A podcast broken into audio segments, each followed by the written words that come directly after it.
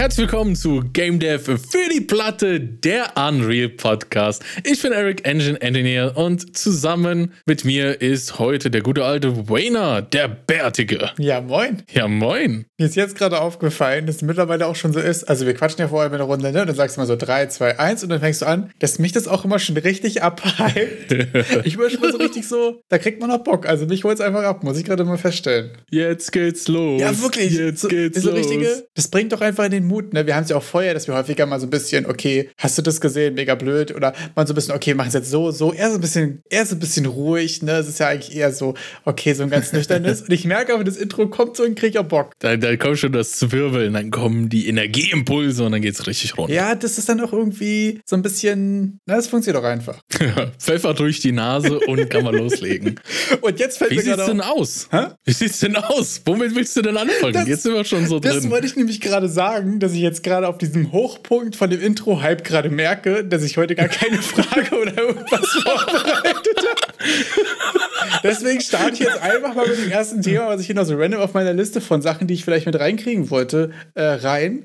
Und zwar habe ich die Woche einen ziemlich coolen Game Jam gesehen. Der ist auch erst vorgestern gestartet. Ähm, da könnte man also auch noch locker reinjoinen. Ich werde auch nachher, glaube ich, versuchen, schon mal dran zu denken, schon mal ein Discord vorher rein zu posten. Und zwar von dem ähm, Pirate Software, der ja auch äh, ziemlich viel auf Twitch streamt, von dem ich Oh. schon häufiger erzählt habe. Und da gibt es ja die Homepage develop.games, die erstmal eine unfassbar starke äh, Quelle ist für, für Einsteiger, für Ressourcen und so weiter, auch für so äh, Engine-Fragen und so. Und jeweils hat äh, der jetzt ein Game Jam gestartet und ich fand einfach das Konzept so mega cool, weil ähm, das Ganze geht über zwei Wochen. Okay, krass. Und das ist so stufenweise geplant. Und zwar wurde jetzt das äh, Thema released und ähm, jetzt hat man erstmal sieben Tage Zeit nur für ein Game Design Dokument. Okay. Und nach sieben Tagen wird quasi ein Dokument eingereicht und weitere sieben Tage später wird ein Prototype abgegeben. Oha. Fand ich irgendwie mega interessant, das auch einfach so zu trennen. Also, dass man wirklich sagt, okay, weil sonst musst du ja, wie viel Designzeit hast du, also wie viel überlegst du und wann fängst du direkt an Proto zu prototypen, musst du dir selbst überlegen, wie du es verteilen willst. Aber dass es wirklich so eine ganze Woche für Ideen ist und dann nochmal eine ganze Woche zum Basteln, finde ich ehrlich gesagt auch eine ziemlich coole Sache.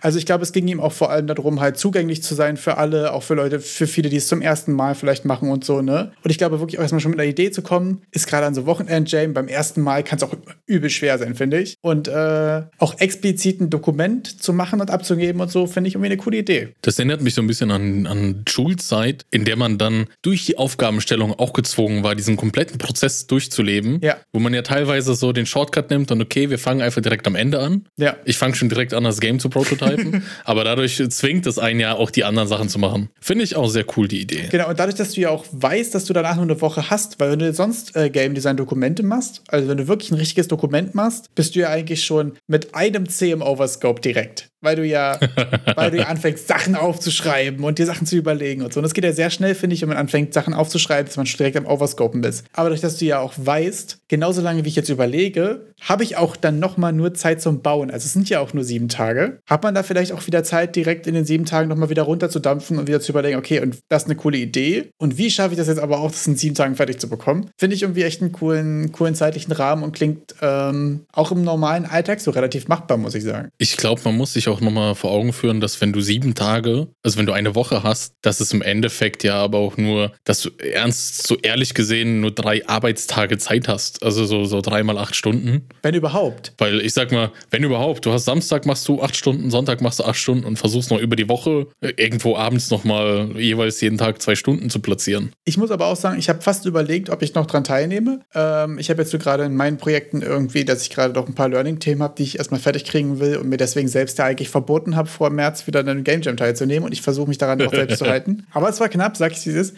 Aber ich finde, so eine, so eine Woche Game Jam ist, glaube ich, die Zeit, die ich in das Projekt reinstecken würde, genauso viel wie an einem Wochenend Game Jam, aber einfach es ist viel weniger Stress. Ja, Und ich glaube, das wäre eigentlich voll das Format, was ich gerne häufiger mal äh, wahrnehmen würde. Deswegen ist mein, mein Game Jam, den ich im März machen will, ja auch der 7DLR, wo der Name schon sagt. Seven Day Roguelike, eine Woche. dass du sieben Tage hast. Also Ja. im Endeffekt dann ein Wochenende. Genau. So ganz realistisch. Ja. Ja, auf jeden Fall. Ist sehr interessant. Auch mit den, ja, dass man dann weniger Stress hat. Weil ich glaube, im letzten Game Jam, wo wir ja waren, das war schon stressig. Man hat da die ganze da gehockt. So ein Wochenend-Jam ist schon, schon, schon stressig, ja. Ich finde auch, weil für so ein Wochenend-Jam nimmt man sich ja nicht ein Game vor, was nur vier, fünf Stunden zu bauen dauert, sondern man nimmt sich genau Sachen vor, für die man so 10, 15 Stunden mindestens braucht. Genau. Wenn ich aber eine Woche habe und ich nehme ein Game vor, was 10, 15 Stunden braucht, dann ist es schon immer noch, glaube ich, so immer auf nur abends ein paar Stunden und so ist es immer noch ein ziemlich taffer Plan. Aber dann kriegt man das so normal in den Alltag auch ganz gut eingebaut. Ohne dass man jetzt, äh, also an dem Wochenende, wo wir gejammt haben, haben wir auch nichts anderes gemacht. Also schlafen, essen, Nee. jam. Also mehr hat ja nicht stattgefunden. nee, nee. Das Kochen musste man auch outsourcen. Ja, man, Sonst wäre es nichts wenn man die geworden. Ne? Möglichkeit hat, ne? Genau, das ist halt äh, schwierig. Deswegen, ja, fand ich auf jeden Fall wie eine coole Action. Ich hätte den Link mal reinpacken. Ähm, das Thema war übrigens Unusual Magic. Oh, Unusual Und Magic. da muss ich ehrlich sagen, ich denke jetzt ja schon seit gestern mittags ungefähr darüber nach und ich habe gar keine Idee. Ja. Ach so, okay. Willst du dann nicht mal. Also, ich sehe ja schon direkt deine Wobble Cubes, die, Ja, die- irgendwas, die, die, die in kleine Human Characters schießen. so, dann die Ja, Sachen mal die, Wobble, umgedreht. die Wobble Cubes und meine halbfertige fertige Chemistry Engine wären ja eigentlich schon ein Game. Aber irgendwie. Gut, aber für das Game kannst du ja schon 10 auf, auf Steam verlangen. Ah, weiß ich nicht. Ey, in letzter Zeit gibt es viel zu viele. Ich glaube, das ist sowieso auch mal ein interessantes Thema, worüber man generell sprechen kann. Momentan gibt es mega viel sehr, sehr coole kleine Indie-Games, die alle zwischen 2 und 5 Dollar kosten. Ja. Was ich irgendwie eine sehr interessante Entwicklung finde und die, glaube ich, aber auch problematisch sein kann, oder? Also, ich glaube, das ist so ein Price Point. Also, sind wir mal ehrlich, die Games kosten weniger als ein Döner. Das ist so, glaube ich, das, was wir sprechen können. Und dann ist die Frage, sollte das weniger als ein Döner kosten, was, was sich da jemand über Wochen und Monate eventuell ausgedacht hat und so? Also, weil Vampire Survivors liegt ja, glaube ich, da gerade krank vor, was ja einfach ein übertrieben erfolgreiches Game ist. Und das kostet 3 Euro, 3, 3 Dollar, wie auch immer. Ich sehe, du wendest hier ganz erfolgreich die Hand of Blood Metrik an. Ja, na Der selbstverständlich. vergleicht alles auch immer Aber mit dem Döner. ist ne? auch die offensichtliche Rechnung. Aber da muss ich auch wirklich sagen, das eine Sache, die hat sich schon in Schulzeiten etabliert, einfach Games auch mit Döner gegenzurechnen. Ja, Also- also, Döner ist eine vollwertige Mahlzeit mit Gemüse, mit, mit Protein, da ist alles ja, Döner dabei. ist einfach eine etablierte. Währung, finde ich. Also, weißt du, das ist ja auch, wenn man, wenn man irgendwie, kannst du mir hier und kannst du mir mal beim Umzug helfen? Ja, Döner. Hey, ja, voll in Ordnung. Ganz klassisches Tauschgesch Tauschgeschäft-Ding, einfach einen Döner zu rechnen, finde ich super handlich. Und da wäre jetzt meine, siehst du, das ist meine Einstiegsdiskussionsfrage, auch wenn wir jetzt schon zehn Minuten dabei sind. Sollten Games weniger kosten als ein Döner? Kommt drauf an. Gern geschehen, gern geschehen. Sehr gut, sehr gut. Okay, nächstes Thema, haben wir abgehakt. Nächstes Thema. nee, keine Ahnung. Sollten sie weniger kosten? Ich weiß nicht. Wenn ich, wenn ich weniger Zeit darin investiert habe, als ein Döner brauche, um durch meinen Verdauungstrakt zu kommen, dann ja. Okay, verstehe. Aber also auf der anderen Seite muss man dazu sagen, ich glaube, dass gerade viele Indie-Games sehr davon profitieren, ähm, dass, glaube ich, trotzdem, also trotzdem AAA in den letzten Jahren so häufig so dermaßen reingeschissen hat, trotzdem ja immer noch viele Leute eher dazu tendieren, Sachen zu, zu, zu holen, wo es einen krassen Trailer gibt oder halt das x-te Assassin's Creed Call of Duty, you name it.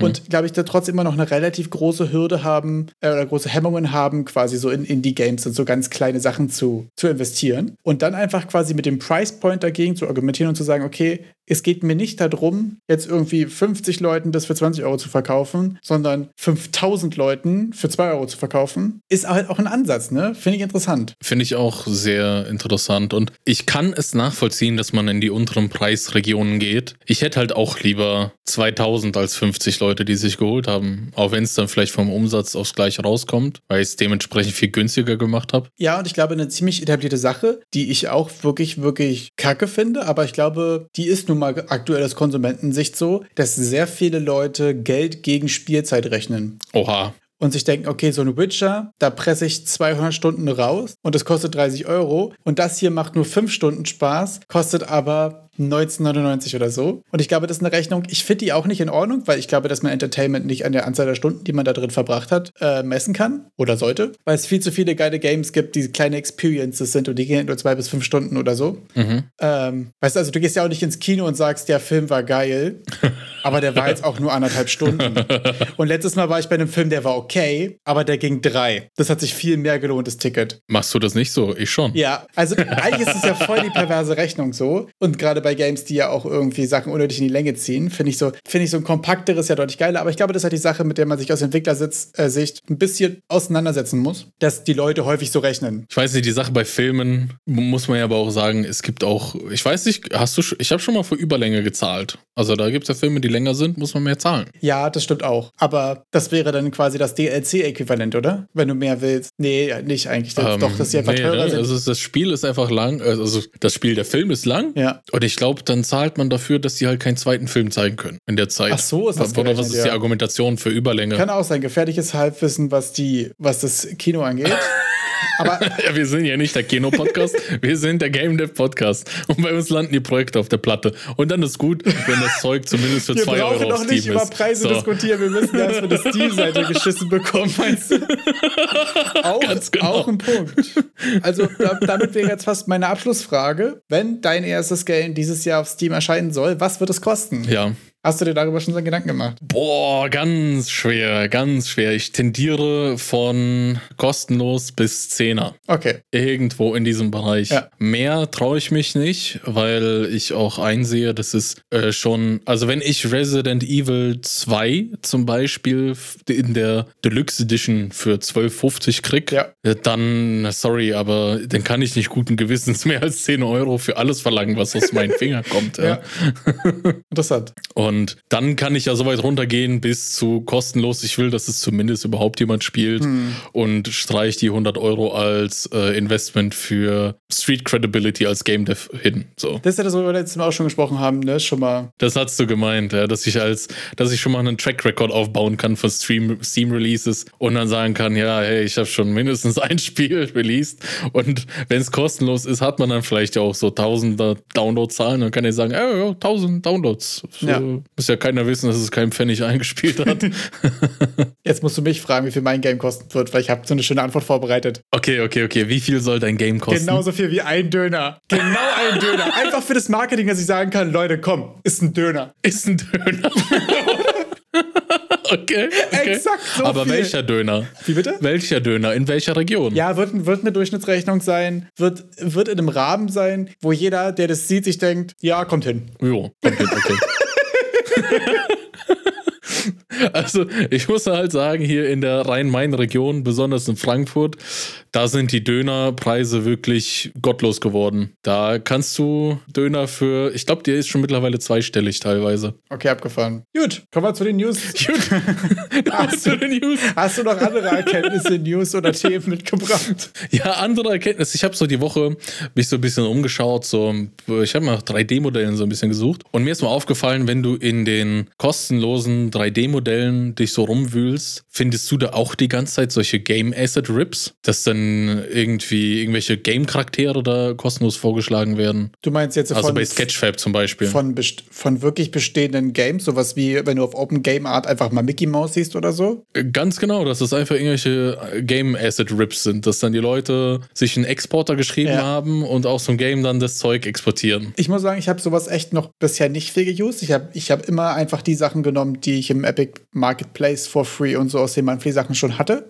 Mhm. Oder habe Sachen halt selbst gemacht, ähm, jetzt in letzter Zeit. Habe ich ehrlich gesagt nicht so viel geguckt, aber ich habe schon von vielen Ecken und Enden gehört, äh, dass Leute sagen so, seid vorsichtig, was ihr euch da zieht, weil das ist nicht unbedingt so free, wie drauf steht, sondern Ganz genau. holt euch irgendwer anders ich rein. Da, ich war da auch, ich war da auch so richtig so, ja, äh, hä, ist doch kein Problem. Ich dachte mir die ganze Zeit, ja gut, wenn das ein Game Asset ist, dann nehme ich es halt nicht. Und dann nehme ich es halt nächste. Und irgendwie, da war das ein bisschen, das hat echt lange in meinem Kopf gekocht. Ich glaube, nach einem Jahr oder so komme ich auf die Idee, fuck, was ist, wenn ich das Game nicht kenne, wo es gerade geklaut ist? Exakt, das war nämlich auch mein weiß. größtes Problem. Wenn du weißt, dass es eine Plattform ist, die haben natürlich keinen Space dafür, das selbst zu kuratieren und alles zu checken. Nee, so. gar nicht. Und dann ja. weißt du, okay, sobald hier eine Sache ist, die irgendwie ein bisschen sass ist, würde ich ja einfach der Bibliothek so als solches nicht mehr vertrauen. Ja, und ich muss sagen, auf Sketchfab sehr viele Sachen, die sass aussehen. Okay. Also ich sag mal, bei mir persönlich sind die, die, sind die Lücken ja teilweise auch peinlich groß. Also du könntest mir irgendeinen Charakter aus League of Legends hinstellen, ich würde den halt nicht erkennen. Was ja auch schon, ne?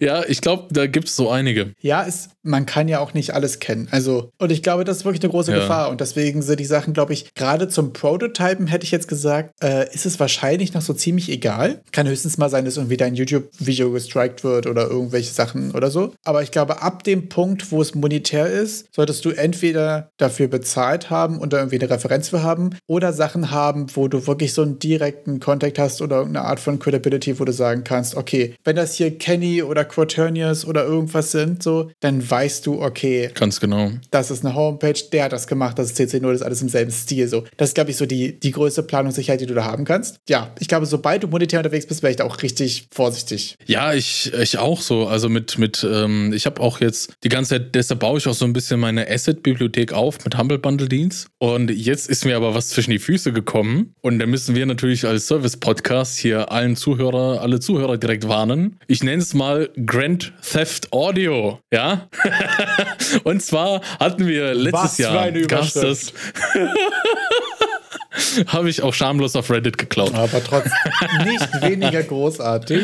Und zwar haben wir letztes Jahr, äh, gab es ja im September und im Dezember so ein Unity Art Asset Bundle auf Humble. Und in diesem Asset Bundle drinne ist das Ultimate Sound FX Pack. Und in diesem Ultimate Sound FX Pack gibt es ein Pack drin mit Tiergeräuschen. Und nun ist es aber so, dass jetzt langsam äh, Vorwürfe der Urheberrechtsverletzung gegen Sidearm Studio aufkochen. Und zwar scheinen ein paar von diesen Tiergeräuschen aus einem ziemlich berühmten ähm, Hollywood Pack zu sein. Ungenuss. Also ab dem Zeitpunkt, wo man auf Humble Bundle, also ich hatte das Pack ja auch gekauft. Und wenn ich jetzt mir vorstelle, dass ich das jetzt use Ja. und dann werde ich nachher dafür gesnitcht für was, was ich auch noch bezahlt habe, ah, das ist ja wirklich krass unangenehm. Ganz genau, deshalb sind wir ja hier auch unterwegs, um euch davor zu warnen. Und zwar ist in diesem Soundeffekt-Pack, ich glaube, da geht es ganz konkret in diesem einen Soundeffekt-Pack um ein paar Bärengeräusche und Moskitosounds. Jedenfalls sind die eigentlich aus dem berühmten Animal Tracks Soundeffekt von Hollywood Edge. Wenn ihr diese Soundeffekte eigentlich haben wollt, kostet das 200 Dollar. Und da gibt es einen YouTuber, der nennt sich Filmcow, also wie die Filmkuh auf Englisch der kennt sich ein bisschen mit Sounds aus und der wusste eben, dass diese Bärgeräusche, es ist halt verdammt schwer, Geräusche von einem Bär aufzunehmen in der Qualität. Allein das Wissen führt dann dazu, wenn du dich ein bisschen auskennst, dass es nur diese eine große Quelle gibt für Sounds, dass du da mal vergleichst.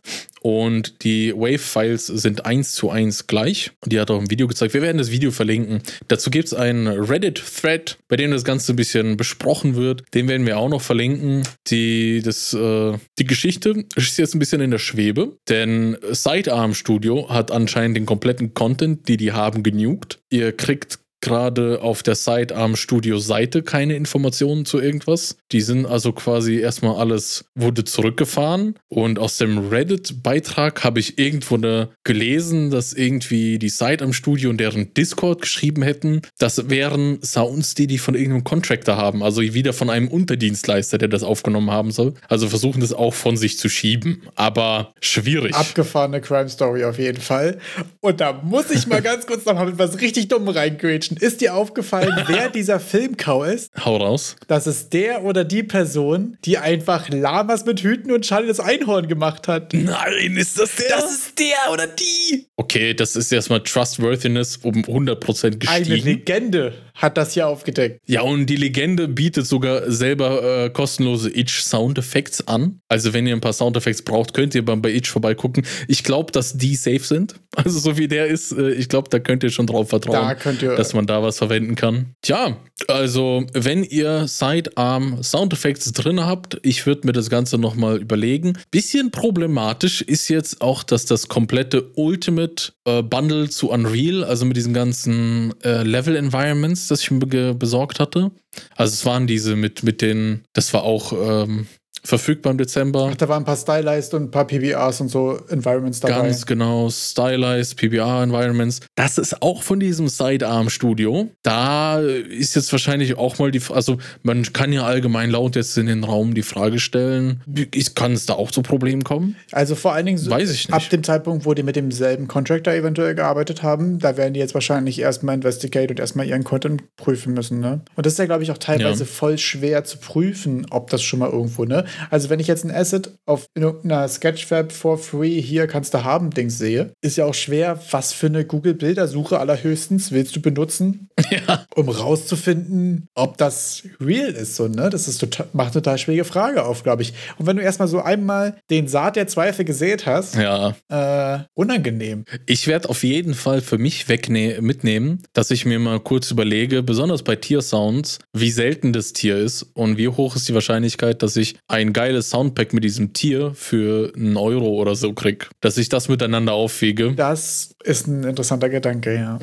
Ja, also wenn wir zum Beispiel diesen Ultimate Sound Effects Pack, da sind glaube ich was, 9000 Sounds drin oder so. Und das war ja auch wieder nur Teil von diesem Humble Bundle Pack, in dem wieder 20 Assets sind. Ja. Ich weiß nicht, wie viel da, da runterbricht, um äh, sich in die Fresszone eines Löwen zu begeben und ein äh, Mikrofon vor den zu stellen und ihn dazu zu bringen, zu brüllen, damit ich das aufnehmen kann und dann für 5 Pfennig auf Humble Bundle ver vertacke. ja. Yeah. Also, Interessant. so sieht's aus. Wenn ihr die Animal Sounds aber haben wollt, da äh, könnt ihr danach, wir werden einen Link reinstellen, die kosten so um die 200 Dollar. Ich weiß jetzt nicht, ob die Seite die beste ist, die wir gefunden haben, aber dann wisst ihr zumindest, in welche Richtung das geht. Und das ist dieses Hollywood Edge und dieses Studio. Ähm, die sind eigentlich das Go-To für Animal Sounds. Und äh, so wie ich verstanden habe, benutzen auch alle aus den Tierdokus diese Sounds, um das alles nochmal nachzuvertonen. Ah, okay, interessant. Denn meistens kommen die Doku-Filme ja nicht so nah ran an die Tiere, um die Sounds zu bekommen. ja, Und deshalb wird es dann nochmal nachvertont mit diesen Sounds. ist ja auch funny eigentlich.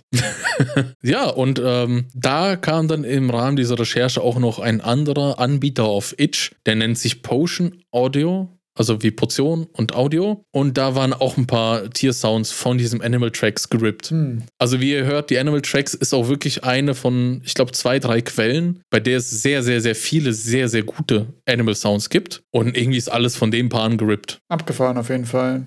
Grand Theft Audio. Ja, mega krank. ja. Aber in dem Fall ja eigentlich auch wirklich ganz gut, wenn das jetzt irgendwie klar geworden ist und wenn da vielleicht, äh, also ich bin mir sicher, dass Humble Bundle da auf jeden Fall dann zukünftig noch stärker darauf achten wird, weil das ja auch einfach dann ein relativ unangenehmes Ding ist für alle irgendwie, ne? Ist sehr ungenuss für alle. Für die, für die, für, also für jeden in dieser Kette ist das unangenehm, da jeder sich auch angreifbar gemacht hat in der Hinsicht. Also Humble Bundle vertreibt das, Seitabendstudio vertreibt das ja ein Humble Bundle. Der, der Contractor ist wahrscheinlich jetzt schon verschwunden, der das gemacht hat. Also Ja. den gibt es wahrscheinlich schon gar Der nicht hatte mehr. bestimmt ein paar anstrengende Tage auf jeden Fall. Und, und wenn wir es in unseren Games verwenden würden, würden wir uns ja auch da irgendwie angreifbar machen. Ich muss auch sagen, also das ist auch eine Sache, vor der ich große Angst hätte. Ähm, ich meine, so Placeholder-Kram für Videos oder für witzigen YouTube-Content oder so auch zu usen, wie irgendwelche Geist, die irgendwelche, äh, äh, also irgendwelche Entwicklerinnen, die ja auch gerne mal so, hier, ich habe jetzt einen Pokémon-Shooter gemacht oder irgendwas, das kann irgendwie auch ganz funny sein. Also auch da kommt Game Freak euch heimsuchen, ne? Aber wenn ich mir jetzt vorstelle, wenn ich hier irgendwie Models und Animationen und so ein Kram alles benutzt habe, und dann muss ich auch wieder von vorne anfangen, weil ich die ganze Kacke wieder umbauen muss und so, das klingt auch super anstrengend und auch potenziell mega verheerend für so ein Projekt, oder? Potenziell äh, Plattengräber-Stimmung dann. ja, ne? wirklich. Also schwieriges Ding, aber interessant auf jeden Fall. Wir haben euch gewarnt, jetzt wisst ihr Bescheid. Sch- Äh, Augen auf beim Asset-Kauf. Weiß nicht, wo der jetzt herkam. Aber aber ich habe ja letzte Woche am Ende der letzten Folge noch was äh, Kleines versprochen. Und zwar den Marktreport. Und äh, ich habe den Marktreport angefangen mal aufzustellen. Und der wurde so umfangreich, dass das jetzt über ein paar Folgen geschehen wird. Okay. Dass ich einfach Bin mal ein paar, ein paar beleuchte, denen ich da so entgegengekommen bin. Willst du noch mal kurz einen Wrap-up machen, worum es geht? Ganz genau. Wir machen jetzt einen kleinen Wrap-up und zwar der Hintergrund der Geschichte ist, ich war zwischen den Jahren, sagt man ja so schön, in einer, ich, ich habe es mir aus Wikipedia rausgesucht, in einer deutschen Elektronik-Fachmarktkette. Sehr gut. Ja, okay. Ja, merkt, und die Leute, wir sind Filialen hier so haben langsam was- Profis. Aber wir podcasten wieder durchgespielt äh, heute. und, und diese Fachmarktkette, die Filialen, die haben etwas mit Medien oder Planeten zu tun. Ich glaube, da sollte jeder jetzt Bescheid wissen, Die was sind auf jeden abgeht. Fall Profis auf ihrem Gebiet. Ja, und die finden wenig Geld ausgeben ziemlich attraktiv. Ah ja, okay, sehr gut. Ja. also äh, nach, nach, so einer kurzen Sichtung von den PS4-Verkaufscharts und äh, ich war so ein bisschen auf der Suche nach God of War, Ragnarök und Gran Turismo, aber die waren natürlich ausverkauft und die Switch war immer noch zu teuer. Bin ich dann einfach mal zu den PC-Games. Also ich habe mich einfach mal interessiert, ey, was gibt's denn eigentlich noch als physikalische Releases? Was kann ich in dem Laden noch so reingehen und kaufen? Und dann stach mir so direkt so ein Wimmelbild-Spiele-Paket ins Auge. Wer sich fragt, was zur Hölle sind Wimmelbildspiele? Exakt, das wäre meine Frage. Ja, also das sind diese Spiele, die sind so ein bisschen wie Point and Click, aber das dann nicht eine, also du kriegst einfach nur irgendwelche Bildschirme angezeigt, in denen irgendwelche Assets rumliegen, ach, Assets, irgendwelche Sachen, irgendwelche Gegenstände und die funkeln auf der einfachsten Stufe rum und dann klickst du die und musst das so kombinieren. Wir werden dazu einfach mal am besten das allererste äh, Let's Play, in dem Gronk das gespielt hat, ein Wimmelbildspiel von vor knapp zehn Jahren, euch verlinken. Wen interessiert, was zum Teufel sind Wimmelbildspiele? Anscheinend ist Gronk dann in irgendein so Wimmelspielbildloch gefallen, weil ich habe auf seiner Seite dann gesehen, dass er so circa, weiß ich, so 15 Wimmelbildspiele gelet's played hat. Also hat ihm anscheinend gefallen. Also der Wayne hat ihm sein Gesichtsausdruck ist gerade nicht gerade ein Wimmelbildspiel, entschuldige mich kurz. Okay, also mal ein kurzer Wrap-up. Das ist einfach ein Suchbild, mehr oder weniger. Du hast, also ich habe jetzt in meinem Beispiel hier einfach ganz viele Icons über, das, über den Bildschirm verteilt und muss zwei bestimmte Icons dabei raussuchen und klicke die an und dann geht's ins nächste Level. Okay, abgefahren. Ist scheinbar ein Ding. Okay, ja.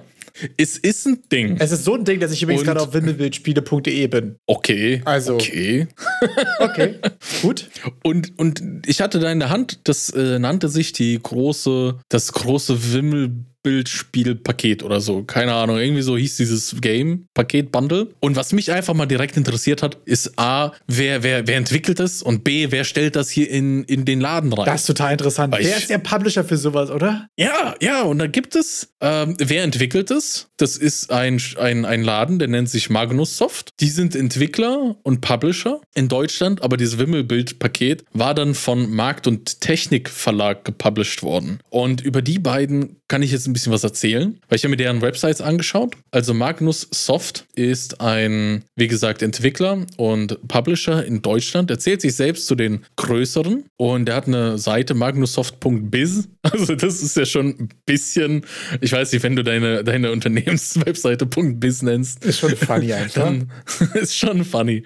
Und die haben, ja, die nennen sich selbst Publisher von Computerspielen im deutschsprachigen Raum und Schwerpunkt des Sortiments bilden Spiele im unteren bis mittleren Preissegment und die beliefern ausschließlich den Handel. Interessant. Haben aber noch einen eigenen Online-Shop, der nennt sich Play Orange. Da könnt ihr die ganzen Games auch digital bekommen. Also da muss ich sagen, ihr zu Hause für Gelegenheitsspiele finde ich auch super interessant, weil ich glaube ehrlich gesagt, wir als die Tryhard Gamer, ne, ja. ist glaube ich für uns sieht das alles sehr funny aus, aber ich glaube, dass sowas eine riesen Community hat und dass da übertrieben viel los ist, oder? Ich kann mir das auch vorstellen. Also, weil ich war schon so häufig in irgendwelchen Büros, auf dem Amt, bei einer Fahrschule, weiß ich nicht, im Ingenieursbüro oder irgendwas, wo vorne jemand sitzt und in seiner Mittagspause irgendwas Kleines vor sich hin daddelt. Ich, ich glaube, das ist wirklich wahrscheinlich ein riesen, ein krass unterschätztes Ding. Ja, ich hatte, mir sind diese Spiele dann auch nach so, nach ein paar Momenten, nachdem ich ein, zwei in der Hand hatte, die, die sind mir richtig ins Auge gestochen, weil die einfach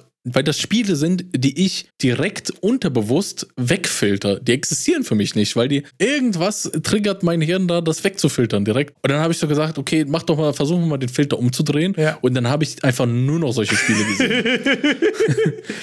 ja, abgefahren. Sie sind ganz groß unterwegs bei solchen Kartenspielen, äh, Denk- und Lernspiele, also Wimmelbildspiele, die so ein bisschen das Gefühl, dass sie so äh, die, die äußeren Altersrandbereiche abdecken. Also entweder ganz, ganz junge Leute, also so ja. ganz, ganz junge Kinder oder wirklich schon plus 60 plus, die zocken dann ihr Hardcore-Skat-Spiel oder so. Ja. ja, kann ich mir total vorstellen. Mega interessant. Das ist bei, bei Magnus Soft und dann gibt es noch den Markt plus Technik Verlag. Der Markt- und äh, Technik Verlag, die sind, ist eigentlich ein Buchverlag mit Schwerpunkte auf IT-Fachliteratur und Ratgeber zu so Multimedia-Fotos. Also, wenn ihr in diesen einen von diesen Technikmärkten rein reingeht, die wir eingangs erwähnt haben, die entweder was mit Medien oder irgendwelchen Planeten zu tun haben, da gibt es ja immer so ein Regal mit Büchern. Und das sind immer solche Bücher, die haben immer so einen gelben Rand. Und da sind da solche Bücher wie Mein Notebook und Windows 10, der Seniorenratgeber und sowas. Ja. Wenn ihr euch fragt, wo kommen diese Bücher her, das ist alles Markt und Technik. Markt und Technik Verlag hat diese ganzen Bücher und die haben dann anscheinend gedacht, ey, wir machen so viel Technikzeug, wieso fangen wir nicht auch an, Spiele zu vertickern? Und eine von den ganz großen IPs, die die publishen, ist Moorhuhn. Kennst du Moorhuhn noch? Ja, ich bin gerade auf deren Seite und gucke mir gerade die letzten Moorhuhn-Teile an. Ist das funny.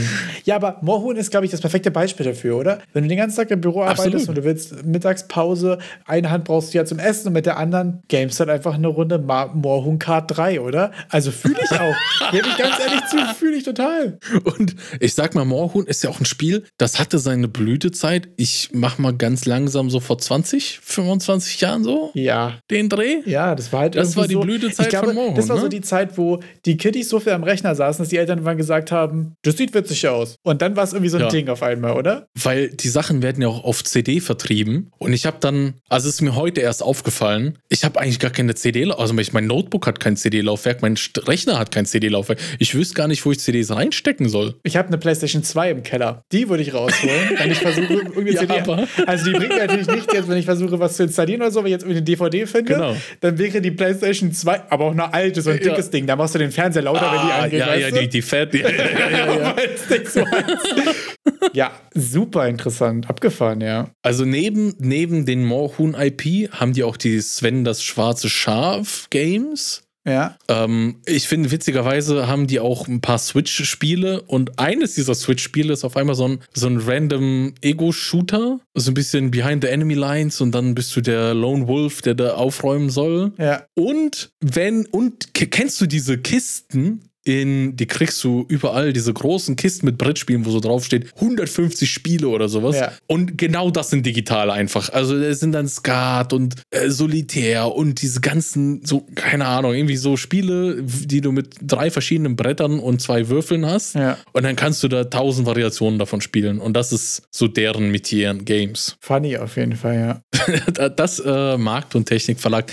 Sehr interessant. Also ich glaube, ganz ehrlich, die sind wahrscheinlich über diese Buchschiene da reingerutscht, weil ich kann mir halt sonst echt nicht vorstellen, wie du irgendjemanden in so einer großen Elektro-Fachhandelkette dazu überreden kannst, diese Spiele irgendwie ins Sortiment aufzunehmen. Ich kann mir auch wirklich vorstellen, dass es auch voll gut funktioniert, wenn die so Gelegenheitsspiele, jetzt hier Switch-Games für 15 Euro zum Beispiel, sind ja auch einfach häufig so eine Price-Point-Frage dann. Ja. Ähm, mega interessant auf jeden Fall, ja. Also auch besonders mit den Games, die, die dann auf, ähm, ich sag mal, eher das jüngere Publikum gerichtet sind. Ich habe mir da so direkt so diese Verkaufsstory im Kopf ausgemalt. Ja, die Eltern kommen rein, wollen sich eine neue Waschmaschine kaufen, lassen sich vom, vom Technikberater durchberaten von vorne bis hinten. Das dauert eine Dreiviertelstunde. Was machst du mit dem jungen Knaben? Ja, schick ihn zu den Games. Und er läuft dann halt rum und sieht diese bunten Cover, die ihn halt irgendwie ansprechen und sagt dann, komm, ich will das kaufen. Weil du ja auch irgendwie dann vielleicht zu jung bist, also mit acht oder so, fängst du jetzt nicht an, dein Smartphone auszupacken und zu vergleichen oder so ein Shit. Du siehst einfach das Game, das sieht bunt aus. Da geht's dann um äh, meine erste kleine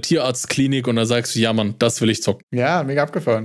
Und wenn dir das nicht reicht, dann kommen wir jetzt zu Astragon Entertainment. Astragon Entertainment. Ich habe eine Frage. Arbeiten die alle mit demselben Entwicklerstudio? Ist das immer dasselbe Entwicklerstudio? Also das verschiedene Entwicklerstudios, die über den einen Markt- und Technik-Publisher quasi vertrieben wird? Also, weil ich mich jetzt mich Ähm, fast frage, Frage. wenn man selbst quasi in der Gelegenheitsspielsparte unterwegs wäre, vielleicht wäre sowas quasi die Äquivalenz zu einem Konsolendeal, weil du ja eigentlich einen, äh, einen, eine sehr spezielle Zielgruppe hast, wo ich mir vorstellen kann, wenn man da Mhm. äh, eventuell irgendwie ungefähr reinpassen würde, wäre das ja auch eine Sache, wo man, wo man jetzt irgendwie Potenzial hätte, eventuell auch einfach, wenn man sagt, bei den klassischen Publishern bin ich halt irgendwie zu klein und so unbedeutend und ich bin irgendwie sehr in der Nische unterwegs. Ich glaube, solche Sachen zu finden und dann als anderen Kanal auch einfach mal äh, quasi physisch unterwegs zu sein, in Regalen zu stehen, hat, glaube ich, wirklich Potenzial. Absolut, ja. Die Frage wäre jetzt halt nur, wie offen sind die für, für kleine Teams und Indies und so? Oder haben die quasi ihr eigenes hauseigenes Studio und machen machen nur deren Games. Markt und Technik äh, ist reiner Publisher, so wie ich es verstanden habe. Also ich habe Markt und Technik noch auf keinem von den Spielen alleine gesehen. Mhm. Da war immer Markt und Technik als Publisher da und ich glaube, die lassen das so sich zutragen. Also so wie ich verstanden habe, sind auch die ganzen Bücher, die die vertreiben. Äh, auf der Seite ist unten irgendwo auch ein Link, wo du dich als Autor bei denen melden kannst. Ich wette, da kannst du dann auch deine Games reinschicken, wenn du Bock hast. Mhm. Weil die sehen mir nicht aus, wie als würden die selber was entwickeln.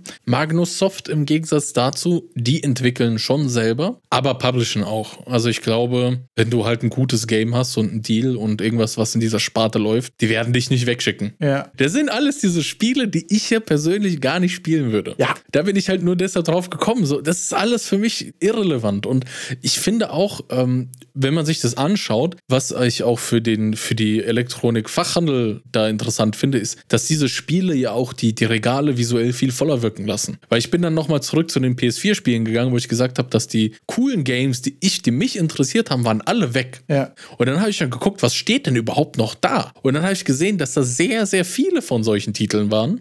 Weil dann habe ich noch weiter geschaut und dann bin ich langsam auf den Publisher Astragon gekommen. Und das ist ein Publisher, der bezeichnet sich als einer der größten Publisher Deutschlands und die haben Fokus auf anspruchsvolle Working Game Simulatoren. Und man findet eben auf der Website dann so Bekanntspiele wie den Bus-Simulator, der Zugsimulator und auch der Landwirtschaftssimulator. Okay, stark. Und dann habe ich noch weiter geguckt auf der Website und dann kennst du Sifu, dieses ja. Roguelike. Das haben die gepublished in Deutschland. Oder Evil West haben die auch gepublished. Ja, Oder Oddworld. Also die haben auch noch so sowas wie den Police-Simulator. Ich glaube, da hat auch Hand of Blood äh, ein, ein Let's Play dazu. Also die, die haben sehr, sehr viele von diesen Spielen und die füllen auch ganz schön die Regale für die PS4-Abteilung. Ja, mega cool. Da muss man aber dazu sagen, äh, da würde ich nachher nochmal ausführlicher was zu sagen, aber hier schon mal ein kleiner Hinter drauf, dass jetzt Entwickler, die dann quasi auch Erfahrung mit dem Publishen und so weiter sammeln, auch selbst Publisher werden, sieht man jetzt irgendwie gerade wohl häufiger. Das ist wohl irgendwie eine ganz coole Entwicklung. Kannst du jetzt auch weiter ausführen, weil ich glaube, mit den dreien äh, lassen wir es für heute, weil die Liste ist noch länger geworden nach meinen Recherchen und ich möchte nicht den ganzen Tag darüber reden. Nee, äh, da würde ich mich gleich nochmal kurz mit einer Podcast-Empfehlung äh, äh, reinschneiden. Äh, und zwar der The Business of Video Games Podcast. Ähm, ich habe jetzt erst eine Folge gehört, von daher ist erstmal eine Empfehlung für die Folge, oh. aber wahrscheinlich auch für den Podcast. Und zwar war jemand zu Gast, ähm, der das Studio, äh, von dem Studio, was Outward rausgebracht hat, worüber wir schon häufiger gesprochen haben. Äh, ziemlich geiles Indie-Open-World-Game, was ähm, nur zehn Leute im Endeffekt gemacht haben. Und der hat sehr viel darüber gesprochen, dass ähm, häufig Publishers ge gegenüber Developers ähm, so krank gute Deals, also für die Publisher-Seite und häufig ziemlich beschissene Deals für die Entwicklerseite aushandeln, auch einfach weil es sehr viele Entwickler gibt und sehr wenig Publisher. Mhm. Und er meinte, dass aktuell so ein bisschen die Entwicklung dahin geht, dass gerade sehr viele Publisher aus dem Boden gestampft werden und aber auch viele äh, mittelgroße Indie-Game-Studios, die schon ein, zwei erfolgreiche Titel haben, ähm, gerade damit anfangen. Oder er zum Beispiel macht das auch mit, ähm, hießen die 10-Bit, 9-Bit Studios? Das Studio von äh, Outward jedenfalls. Ich habe das gerade nicht im Kopf. Oder 11-Bit, glaube ich. X, X, Anzahl von, von Bit-Studios. Mhm. Ähm, nee, 9-Dot. 11-Bit waren die von Frostpunk. 9-Dot Studios ist, glaube ich. Ich musste mal, also einer von diesen Studionamen. Jedenfalls, sie haben Outward rausgebracht. Geiles Game, packen in die Beschreibung. Jedenfalls hat der nämlich auch jetzt gesagt, ähm, die haben jetzt ein, ein Spiel gehabt mit sehr viel Erfolg hier, Outboard, und haben jetzt gerade auch selbst angefangen zu gucken, ob sie auch publishen wollen, mit den Erfahrungen, die sie quasi mhm. gesammelt haben, um einfach zu sagen, für uns war es mega schwer, weil es sehr wenig gute Publisher gibt und insgesamt auch sehr, einfach sehr wenige. Und zu sagen, wir hatten jetzt Erfolg und wir wollen auch selbst Publisher für kleinere Projekte werden und einfach sagen, wir investieren jetzt hier kleinere Summen in andere Projekte und gucken, ob das, ob wir die supporten können und quasi was zurückgeben, finde ich irgendwie super cool. Und eine saugeile Entwicklung, wenn man da wieder die, die Balance Balance ein bisschen mehr herstellen kann. Ich finde auf jeden Fall für die eigenen Games sehr, sehr interessant und auch, glaube ich, auch richtig. Wenn du ein erfolgreiches Game hast, brauche ich keinen Publisher mehr, der Werbung für mich macht, weil ich mein anderes Game als erfolgreiches Werbeasset und genauso mein Studionamen, den habe ich ja dann schon. Und ich habe auch gelesen, dass Publisher sich ziemlich, ziemlich große Stücke vom Kuchen der Verkäufe nehmen. Also man muss sich ja vorstellen, Steam greift ja schon mal mit 30% zu. Ja. Und von dem, was übrig bleibt, Publisher teilweise noch mit die Hälfte. Genau. Und dann schießen die vielleicht auch Geld vor und sagen dann, okay, du kriegst kein Pfennig, bis ich nicht meine Vorschüsse, die ich in dich investiert habe, zurückgezahlt habe. Also das ist dann, dann sitzt du vielleicht da und hast, äh, verkaufst, keine Ahnung, 100.000 äh, an Einnahmen und da siehst du noch keinen Pfennig von. Genau das. Also das ist genau das, worum es in der Folge sehr viel geht. Deswegen kann ich die auch wirklich nur wärmstens empfehlen, auch wenn wir beide noch sehr weit weg davon sind, diese Probleme zu haben. Aber einfach, weil es ultra interessant war, da mal die, die Perspektiven auch mitzubekommen, weil ähm, es gibt wohl sehr viele Deals, ähm, wo der Publisher sagt, okay, wir stecken hier zwei Millionen rein, aber bevor ich meine zwei Millionen nicht wieder habe, kriegst du keinen Cent. Es gibt wohl auch, also insgesamt sehr viel unangenehme Deals. Er hat zum Beispiel auch sehr groß davor gewarnt. Es gibt wohl auch häufig, und da sind wirklich mal Sachen bei, die klingen echt furchtbar. Häufig sind da Deals dabei mit, wenn das Spiel nicht rechtzeitig fertig wird, dann kriegt der Publisher dann deine IP Mhm. oder sogar dein Game, was ja mega.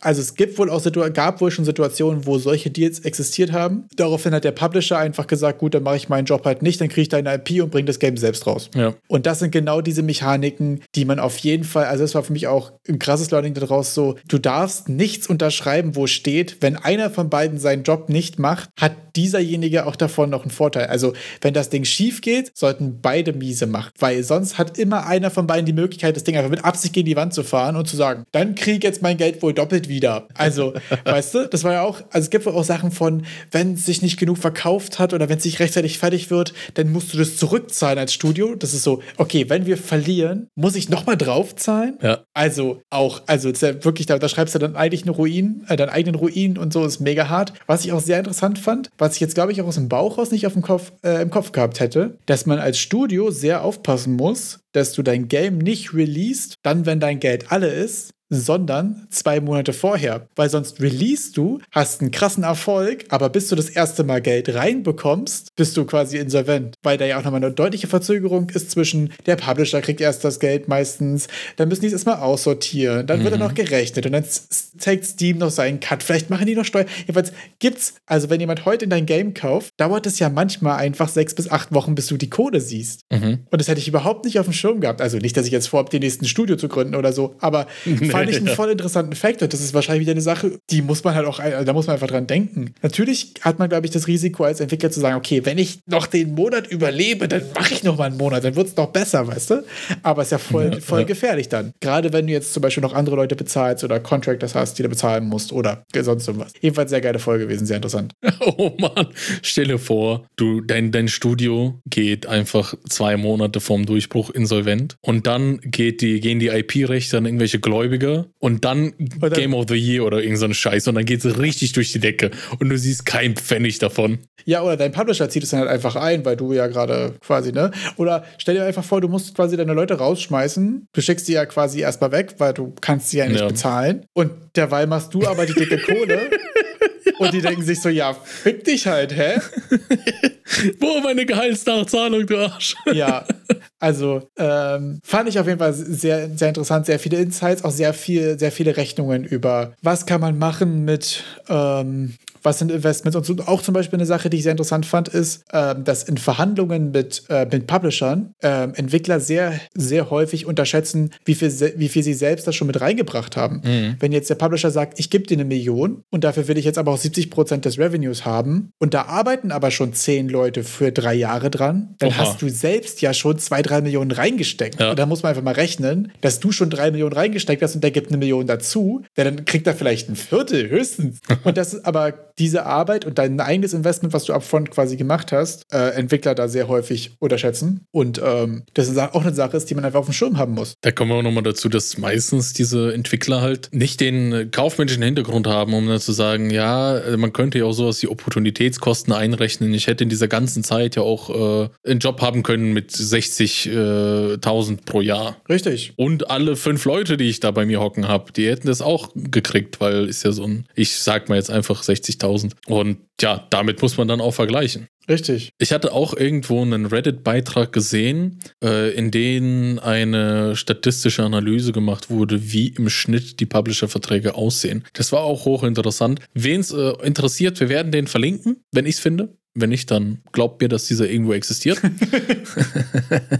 Aber ist, äh, ja, Publisher, ja, sind halt Unternehmen, die Geld machen wollen. Ja, vor allen Dingen sind die auch deutlich unemotionaler als die Entwickler dabei meistens und deswegen glaube ich auch sehr häufig in einer äh, stärkeren Position, sag ich jetzt mal, also in einer unemotionaleren auf jeden Fall, was ja bei Verhandlungen durchaus ein Vorteil sein kann. Aber das sind halt eben genau die Sachen, wo man ein bisschen schauen muss. Also ich war in der Situation noch nicht, aber ich versuche immer mal solche Sachen mit aufzuschnappen, falls ich in zwei bis zehn Jahren mal in die Situation kommen sollte. Aber ich fand es auch so einfach interessant, mal, mal da Insights zu bekommen von jemandem, der schon mit zwei, drei verschiedenen Publishern gearbeitet hat und als nächstes vorhat, selbst Publisher zu sein. War auf jeden Fall ziemlich cool. Ich hatte auch kurz einen Fanboy-Moment, als er meinte, dass die halt Outward gemacht haben. Mhm. Ja, mit der Emotionalität kann man dann noch hinzufügen, dein Game ist dein Baby. Du hängst da dran. Das ist das eine Ding, seitdem du schon, wo du schon seit anderthalb Jahren oder zwei Jahren dran rumschraubst. Und für den Publisher bist du halt der nächste Dulli, der vorbeikommt und irgendwie Geld und das Game reinbringen will. Also man kann es ja auch so sehen, dass der Publisher ja auch wahrscheinlich äh, mehrere zehn Anfragen pro Tag kriegt und dann auch meistens im ersten Zuge, wenn dann überhaupt nur so ein Standardangebot raushaut. Also da sollte man sich vielleicht auch gar nicht zu sehr drauf äh, einschießen und sagen, oh, das ist. Man kann ja genauso auch ein freches Gegenangebot rausbuttern. Und dann mal gucken, wo man sich trifft. Und nicht direkt auf Twitter einen Shitstorm, Shitstorm starten, meinst du? Hashtag Voxel-Plugin.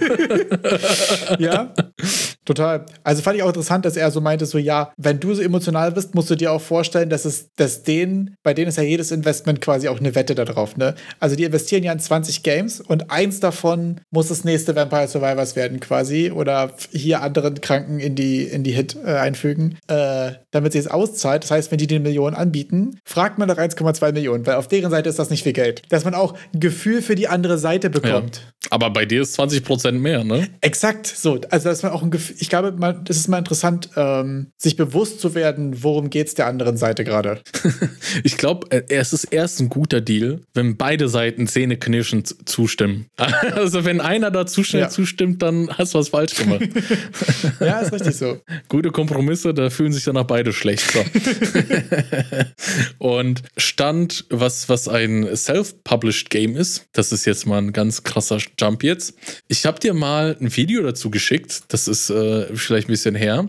Und zwar kommt in zwei Tagen ein Spiel raus, also Stand Release-Tag, zwei Tage, also am 19. Januar. Okay. Ein Spiel raus, das heißt Estencil. Das ist so ein Bloodborne-like in Unreal gemacht. Und das Interessante ist auch noch, das ist eine One-Man-Show. Deshalb wollte ich das heute auf jeden Fall nochmal mitteilen. Äh, wir schicken mal den, den Twitter-Link vom Roan Wine, nennt er sich, rein. Und da sieht man dann einen kleinen, kleinen Trailer dazu, wie dieses Spiel aussieht. Sieht ziemlich cool aus, ist in Unreal gemacht und wie gesagt, hat einer, hat halt ein Solo-Dev gemacht. Also finde ich, kann man mal erwähnen und sollten sich die Leute auch mal ansehen. Was ich finde, ein, ein hammergeiles Spiel ist vom Aussehen her. Krank inspirierende Geschichte. Ähm, Habe ich jetzt auch schon mehrere YouTube-Sachen äh, dazu gesehen äh, von Leuten, die die Demo gespielt haben. Äh, sieht sehr interessant aus. Krank inspirierendes Game und übertrieben gute Überleitung zu meinem nächsten kleinen Side-Distraction uh. Project, sag ich jetzt mal. Ist aber eigentlich eine Serviceplanung. Oder wollte ich jetzt fragen, ob du die, die Idee auch so geil findest wie ich. Ich würde gerne rausfinden, ich habe jetzt noch nicht damit angefangen, angefangen, ist mir quasi gestern Abend eingefallen, deswegen steckt die Idee quasi noch in den, in den sprichwörtlichen Kinderschuhen. Ich will mal rausfinden, wie man so eine Steam-Kuratorenliste machen kann. Okay. Weil ich würde gerne eine Steam-Kuratorenliste machen mit Games, die von Solo, äh, von Solo-Entwicklern stammen. Klammer auf, höchstens Teams von zwei, drei Leuten vielleicht, Klammer zu. Ja. Und ich würde gerne versuchen, die Entwickler zu erreichen und sie zu fragen, wie viel Zeit haben sie darin investiert, wie viel Geld haben sie in Freelancer und so weiter darin investiert, beziehungsweise ja. Ja wie lange machen sie das Ganze schon? Dass du am Ende des Tages eine Liste von, von, von Games hast, von denen du inspiriert sein kannst, weil das Solo-Entwickler oder sehr, sehr kleine Teams waren, die es bis auf Steam bekommen haben. Okay. Wahrscheinlich mit sehr un unterschiedlichen Erfolgsmaß. Und ich würde der Liste eigentlich gerne einen Kontext dazu liefern, wie viel Arbeit das war, um da ein Gefühl für zu kriegen. Weil, wenn man sonst ein Game sieht, ist es ja voll schwer, ein Gefühl dafür zu kriegen, wie weit bin ich selbst davon weg, das produzieren zu können. Weil man weiß nicht, wie lange die arbeiten, man weiß nicht, wie viel Geld die reingesteckt haben haben und man weiß nicht, wie viele Leute da dran waren. Manchmal hört man sowas wie, okay, an Outward haben am Ende zehn Leute gearbeitet. Mhm. Aber heißt es jetzt, dass es 90% der Zeit nur drei waren oder waren es am Anfang 20 und am Ende 10? Ja. Das weißt ja, du ja alles ja. nicht. Und so eine Liste zu haben, wo du die Sachen halt weißt und einen Kontext bekommst, um besser einschätzen zu können, wie viel Arbeit ist das einfach, um das greifen zu können, würde ich da gerne, glaube ich, mal eine Liste recherchieren. Okay, das ist dann die Venus, Venus Solo Game Dev Liste. Ja, so Solo Dev Legenden oder so nenne ich das dann irgendwie oder so. Oder Games to be inspired by oder so. Irgendwie sowas. Ja, Wäre jetzt mein Take. Sie klingt auf so jeden Fall sehr stabil. Ja, doch, sehr interessant. Auch, die, auch dieses, auch mit dem Verlauf der, wie viele Mitarbeiter. Ich fand ich ein guter Einwurf von dir. Am Ende steht dann so, zehn Leute haben mitgearbeitet. Aber ich glaube, oft köcheln diese Spiele bei einem rum. Der bringt das bis zu einem gewissen Stand, vielleicht über zwei Jahre. Vielleicht geht er dann zum Publisher, kriegt Kohle auf den Tisch, kann jetzt endlich mal zwei, drei, vier, fünf Leute einstellen und arbeitet mit denen dann vielleicht nochmal ein halbes Jahr zusammen, genau. um das Ding, um alle losen Enden zusammenzukriegen und das auf ein polished Niveau am Ende zu schaffen. Aber er hat ja im Endeffekt eigentlich die zwei Jahre selber da die ganze Zeit dran gearbeitet. Das meine ich. Und da ist dann so interessant, ne? Diesen, wie viel Zeit ist wohin gegangen. Nicht Marketing-Hintergrund, nicht so sein erstes Game, ja. sondern das Game, wo er schon 250 60 Stunden dran geprototypt hat und irgendwann hat irgendein Pleb mal gesagt, hier ist Geld, mach das mal fertig, so, weißt du? Also ja. einfach, ich weiß nicht ehrlich gesagt, wie viele Entwickler mir da antworten, wenn ich die frage, dass die einfach mal so zwei, drei Zeilen kurz schreiben, um mal ein Gefühl für das Scope zu bekommen oder für den, wie ist das eigentlich entstanden, so. Fände ich irgendwie voll interessant. Oha, da musst du dann einen guten, guten äh, Door-Opener dann schreiben, so. Ja, bin ich auch gespannt. Äh, also ich habe ja auch jetzt über so Twitch-Community und so zu ein paar Leuten, die haben mich eventuell schon mal in ihrem Chat gesehen und so, da hätte ich das Gefühl, da ja. habe ich eine ganz gute Chance, irgendwie einen kleinen, einen kleinen Kommentar dazu zu bekommen. So eine Stundenanzahl wäre halt schon geil. Stundenanzahl wäre Endgame. Das wäre für mich ehrlich gesagt ja. der Killer, wenn ich die Stundenanzahl rausbekomme. Also insgesamt, weil wenn es dann zwei Leute waren und die haben zwei Leute jeweils einen Monat dran gesessen, das ist dann quasi zwei Monate, dass sich einfach nur die Endstundenanzahl auch mit, mit Menschen multipliziert mal Zeit. So, genau. how many hours? Finde ich auch übelst interessant, weil wenn du weißt, das ist eine Liste, wo ein oder zwei Leute immer nur an den Games dran gearbeitet haben, dann ist ja eins der großen Fragezeichen schon aufgeklärt. Nämlich, wie groß war das ja. Team einfach so? Dann ist quasi ja. ja. wirklich nur noch Zeit und vielleicht Geld für Assets, Freelancer und so. Die, die großen Fragezeichen, die übrig bleiben, um ein Gefühl dafür zu bekommen. Ähm, ja, werde ich mal versuchen, ein paar zusammenzubekommen ja. und werde ich mal versuchen, rauszufinden, wie man so eine Kuratorenliste macht. Wird dann auf der Kuratorenliste erstmal Stencil drauf landen müssen? Auf jeden. das war nämlich auch genau die Überleitung. Also, es ist ja auch eins von diesen krass inspirierenden Games, was man schon häufig auch auf Reddit gesehen hatte. Leute haben die Demo gespielt und so. Und das ähm, hatte ja auch einfach so viele lustige kleine Ideen, ne? Also ist ja so, wenn du respawnst, kommt quasi so ein anderes komisches Frauengestalt-Ding, was sich da einfach so hinstellt und du bist so, wer war ja, die? Genau, Warum ist die genau. weg? Warum war die da? Wo ist die hin? Also hat einfach super viele coole kleine Ideen und ähm, ja, das sind halt irgendwie krank geile Projekte. Und wenn ihr euch den Trailer anschaut von Essential, ihr müsst euch äh, im Klaren sein, dass der Solo-Dev, ich glaube auch hauptsächlich 3D-Animator ist, also dass der halt schon krank gut animieren kann und dementsprechend daran müsst ihr das dann auch messen. Äh, deshalb sieht es auch von den Animationen her richtig gut aus. Und was ich von den YouTube-Let's Plays so rausgehört habe, dass es sich auch verdammt gut anfühlt, das Spiel. Ja, und da muss man auch wieder sagen, wenn derjenige hauptsächlich Anima Animateur ist, dann ist er der Richtige dafür, ein Souls-like zu machen. ist auch wieder die große Erkenntnis dabei, oder? Nicht so, nicht so wie wir zwei Dullis. So, nicht so wie ich, ich Angst vor Blende-Animation. Ah! Cubes, genau. Dann, wenn wir jetzt hier schon neue Sachen aufzeigen, ähm, was auch noch neu ist, was ich noch erwähnenswert finde, äh, es, ist, es sind gerade ein paar Screenshot-Leaks vom angeblich angehenden neuen äh, Unreal Engine Fortnite Editor aufgetaucht. Ah, okay. Also Mr. Sweeney, der hatte ja letztes Jahr angekündigt, Anfang des Jahres sollen jetzt erste Tutorials für die Verse-Programmiersprache kommen. Und jetzt tauchen schon langsam Screenshots für den neuen Fortnite-Editor auf, wo wir schon seit Anfang an berichten. Die wollen jetzt mehr Content Creation und zwar im, im kompletten in Unreal machen, damit wir das Ganze dann in Fortnite integrieren können. Erste Screenshots sind aufgetaucht. Also ich bin mega hyped. Ich bin richtig interessiert, was darum kommt. Also ja. wir können jetzt modellieren, wir können animieren. Äh, die die, die Audio Working Station fehlt mir ein bisschen noch in Unreal. Vielleicht bin ich noch nicht gut gut genug in Meta-Sounds, dass ich da sage, ah, okay, ich kann da auch alles irgendwie machen? Ich denke, das sollte es mal werden. Ich habe aber auch das Gefühl, dass das noch nicht ist, nach meiner subjektiven Wahrnehmung. Ja, solange ich keine Taktstriche habe, auf die ich irgendwelche MIDI-Noten platzieren kann, ist es für mich noch keine, keine Soundlösung.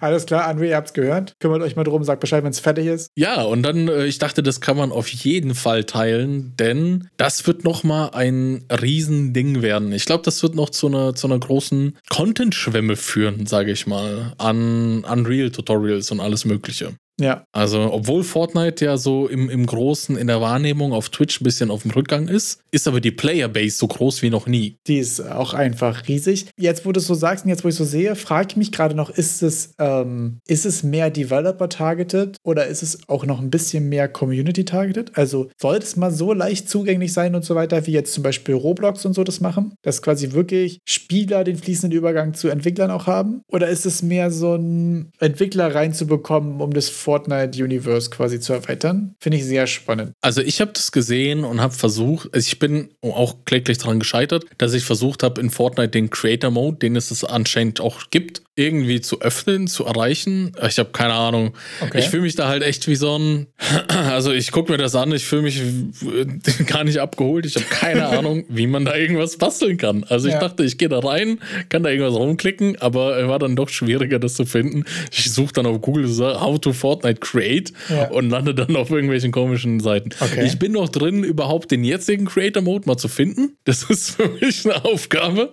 Aber ich gehe davon aus, dadurch, dass der jetzige jetzige Creator Mode schon sehr Community, Macht für Community ausgelegt ist, ja. dass das der Unreal Editor Fortnite auch machen wird, aber so auf Steroiden. Wahrscheinlich, ja. Dass du vielleicht auch so Tiefgang, also so uh, easy to learn, hard to master, ja. dass du vielleicht ganz einfach dein eigenes Level zusammenklicken kannst, aber halt dann komplette Macht von Blueprints, Verse, C++, alles irgendwie zur Verfügung hast ja. und dann Vollgas geben kannst. Das wäre ehrlich gesagt nämlich auch mein Take, weil ich habe das Gefühl, wenn sie es schaffen, die richtige Mischung dazu, dazu, dazwischen zu finden, dass es quasi für die Spieler zugänglich genug ist und für die Entwickler aber auch quasi das volle Funktionsspektrum bietet. Ich glaube, dann, dann ist das krank. Das macht ja auch für Content Creator. So, ich kann mir vorstellen, dass du als, als Community Content Creator, der jetzt vielleicht nicht so Bock auf Programmieren hat, trotzdem aber immer wieder jemanden auf Fiverr finden könntest, der einfach in der Unreal kann, kommt kurz vorbei, macht dir dein, seinen Programmierjob, für den du ihn willst und geht dann wieder. Und dann kannst du fröhlich weiterklicken. Ja, es wird auch die Frage, wie das Ganze, ähm, das Ganze dann, ich sag jetzt mal, von der Umgebung aufgebaut wird. Ne? In Roblox zum Beispiel ist es ja auch so, dass es quasi diesen einen Overall-Shop gibt, wo du quasi so Cosmetics hast, die unabhängig von den einzelnen verschiedenen Games, also von diesen Räumen sind das ja in Roblox, sind. Mhm. Und dann gibt es ja quasi noch die Sachen, die du innerhalb der Räume kaufst. Und es heißt, mhm. du hast einmal diesen Cosmetic-Shop, der so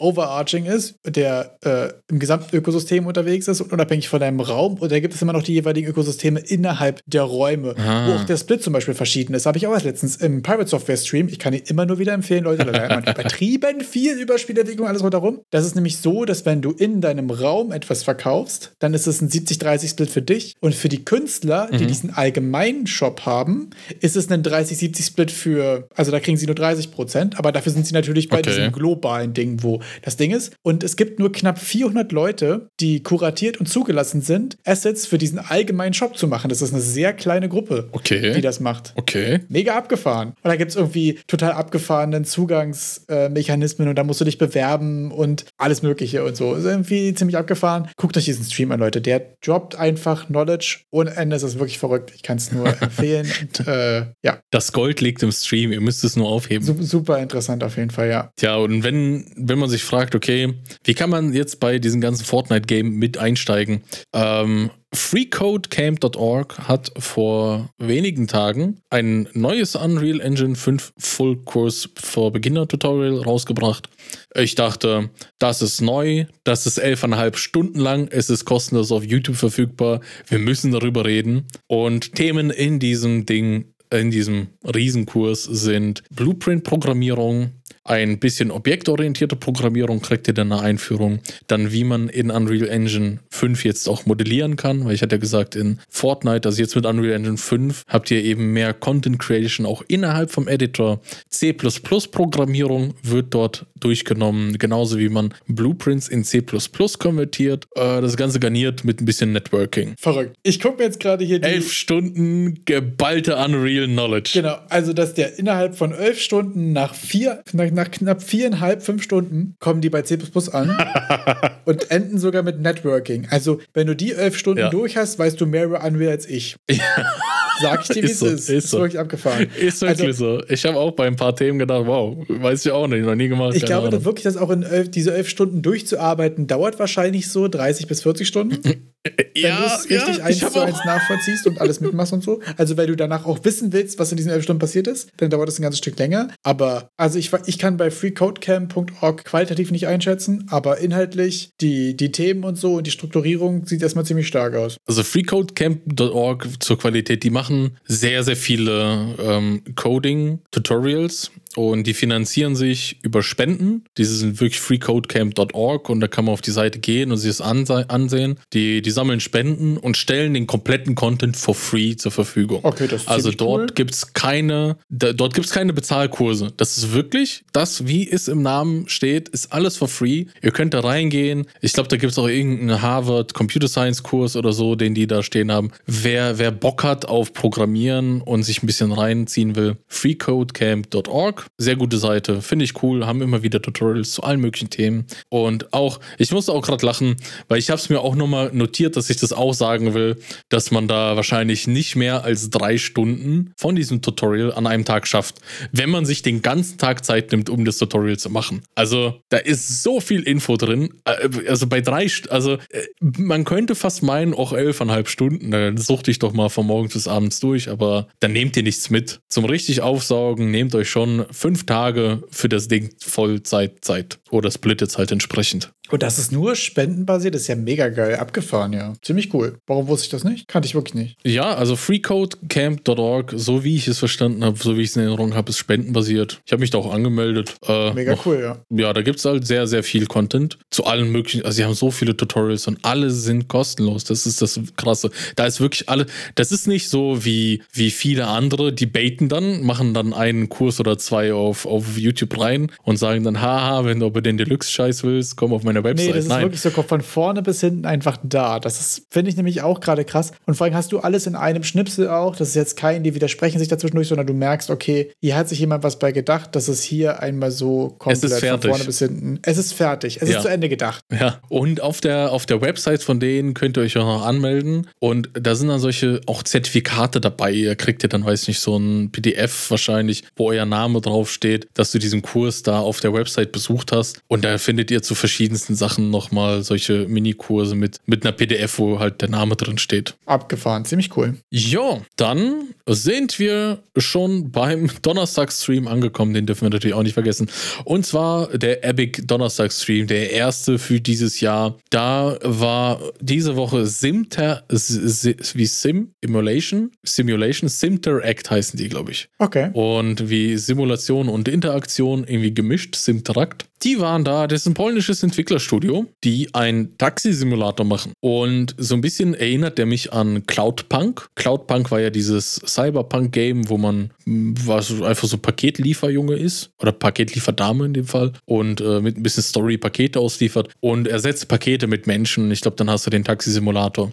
Okay. Das Coole bei denen ist, dass die die Städte für die Taxifahrten aufgrund von echten Daten. Also die generieren das aus äh, Karten. Ah, okay, ziemlich cool. Und im Stream besprechen die, die die Tools, die die verwenden, wie die das in Unreal Engine angebunden haben. Ich habe am Anfang schon direkt was Cooles rausgehört. Da gibt es dann, äh, ich wusste gar nicht, dass es Open Maps gibt ist es so ein Dienst, wo ihr frei verfügbar einfach Karten von der kompletten Welt kriegt. Yep. Und zu Open Maps gibt es nochmal den Open Maps Editor. Das ist ein Programm, das auch Open Source ist und for free, das dann auf diese Open Maps zugreift und ihr könnt die ganzen Maps, also die Karte stückweise exportieren und auch nochmal bearbeiten. Und das ist alles Open Source und mega geil. Äh, das haben die irgendwie an Unreal angebunden und befüllen damit ihre Städte. Sieht auf jeden Fall ziemlich cool aus. Ich gucke jetzt mir gerade mal den Trailer an. Ähm, ziemlich abgefahren. Ja, die haben dann noch so ein bisschen äh, erzählt, wie die eben mit den Open Maps Daten und dann hatten die noch irgendwelche Satellitenbilder und das alles ein bisschen zusammengemischt mit ein bisschen Recognition, wo ein Baum ist, wo was Grünes ist, dann daraus die Städte so generieren und dass irgendwie Kreisverkehre irgendwie immer Kopfschmerzen allen Beteiligten bedeutet haben. irgendwie, ja. Habe nicht so ganz verstanden, wieso dann am Ende, aber ja, kann man sich mal ansehen. Wer da Interesse dran hat, ist, glaube ich, ein ganz großes Thema, besonders bei, bei ähm, selbstlernenden Autofahren und sowas, was ja Unreal auch gerne in diese Simulationsecke gerade reinsteuert. Ich wollte gerade sagen, die haben gerade viel Simulation, äh, Simulationskram auch mit dabei, ne? Das schreiben die sich irgendwie auch gerade ziemlich auf die Fahnen, habe ich das Gefühl. Ist auch äh, schon ein, ein gutes Thema, sage ich mal so. Ziemlich cool auf jeden Fall. Ja. Wo soll man denn sonst Daten herkriegen? Ich meine, man kann das Auto, das selbstfahrende Auto in die, entweder man schickt es in, in die echte Welt raus und hofft drauf, dass keiner überfahren wird, oder man macht es halt in Unreal und darf mal ein paar Leute auch überfahren. Ja. Kann man schon so zusammenfassen, ja. Gab es sonst noch was Neues bei Unreal eigentlich? Nee, das war's. Das war's. Da haben wir alles. Ich glaube, da haben wir echt alles abgedeckt, was an News diese Woche rausgekommen ist. Ich hatte letztens noch eine sehr interessante Erkenntnis. Und wahrscheinlich ist das jetzt wieder so ein, so ein also wahrscheinlich wird jetzt die Hälfte von euch und bei dir ist auch so 50-50, entweder sagen, hä, stimmt, voll cool, oder so ein, ja, shit, Sherlock, natürlich. Mir ist mal aufgefallen, dass Games und Menüs und alles, was grid-based ist, automatisch sich sehr gut mit dem Controller nachbilden lässt, weil du ja einfach keine, keine, keine Maus-Inputs hast, sondern du hast ja immer Grids, du kannst immer von Menü zu Menü, von, von Kästchen zu Kästchen dich bewegen. Ist mir nämlich aufgefallen, weil ich den Tag mal dachte, ich habe noch nie Loop Hero auf dem Steam Deck gespielt. Geht das eigentlich? Und Fun Fact, mhm. Man hat diesen Heroic Launcher, wenn man es auf Epic hatte, weil es da einfach mal free war und da funktioniert der Cloud Sync nicht und ne. Aber das Spiel, wenn du es startest, ist so, ah, okay, ein Controller. Und es lässt sich voll gut steuern. Dabei hast du voll viele kleine Menüs und eigentlich hätte ich jetzt aus dem Bauch raus gedacht, dass sich das mit, mit Controller quasi beschissen steuert. Aber es sind mhm. viele verschiedene Felder, die aber alle wieder auch nur aus einem Grid bestehen. Und dadurch hast du quasi einzelne Tasten-Shortcuts, die du dir einfach an die jeweilige Seite, die kannst du dir einfach einen kleinen Hint machen oder irgendwas. Dann bist du in dem Menü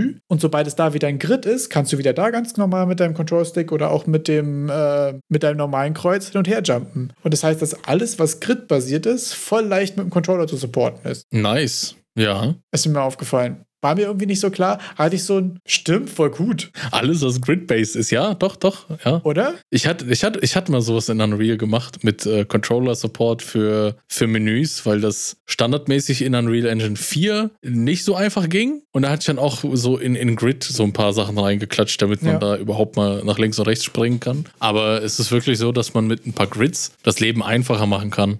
Weil wer mal versucht hat, eines von diesen Survival-Games, die irgendwie ein bisschen halbherzig auf auf die Konsolen geportet werden. Ja auf einer Konsole zu spielen, der, der wünscht sich echt eine Maus zurück. Oder halt, das ist, dass einer dann bei denen was von Grids gehört hätte, weil das ist dann kritisch, wenn du mit dem, äh, mit dem Stick irgendwie eine Mauszeiger bewegst. Genau, weil ich bin nämlich auch gerade wieder ein bisschen am Prototypen und bei mir ist ja auch so, dass ich gerne Leuten mit meinem Steam Deck und meinen Prototypes auf den Sack gehe. Also ich mhm. sehr gerne, dass ich, wenn ich Kumpels besuche oder irgendwas und dann mal so ein, ach so, ja, übrigens, ich sitze gerade an dem und dem ist eigentlich ganz witzig und sagen, ach so, ja, musst du mir mal zeigen. Und dann hole ich das Steam Deck raus und bin so, ich habe da mal was vorbereitet.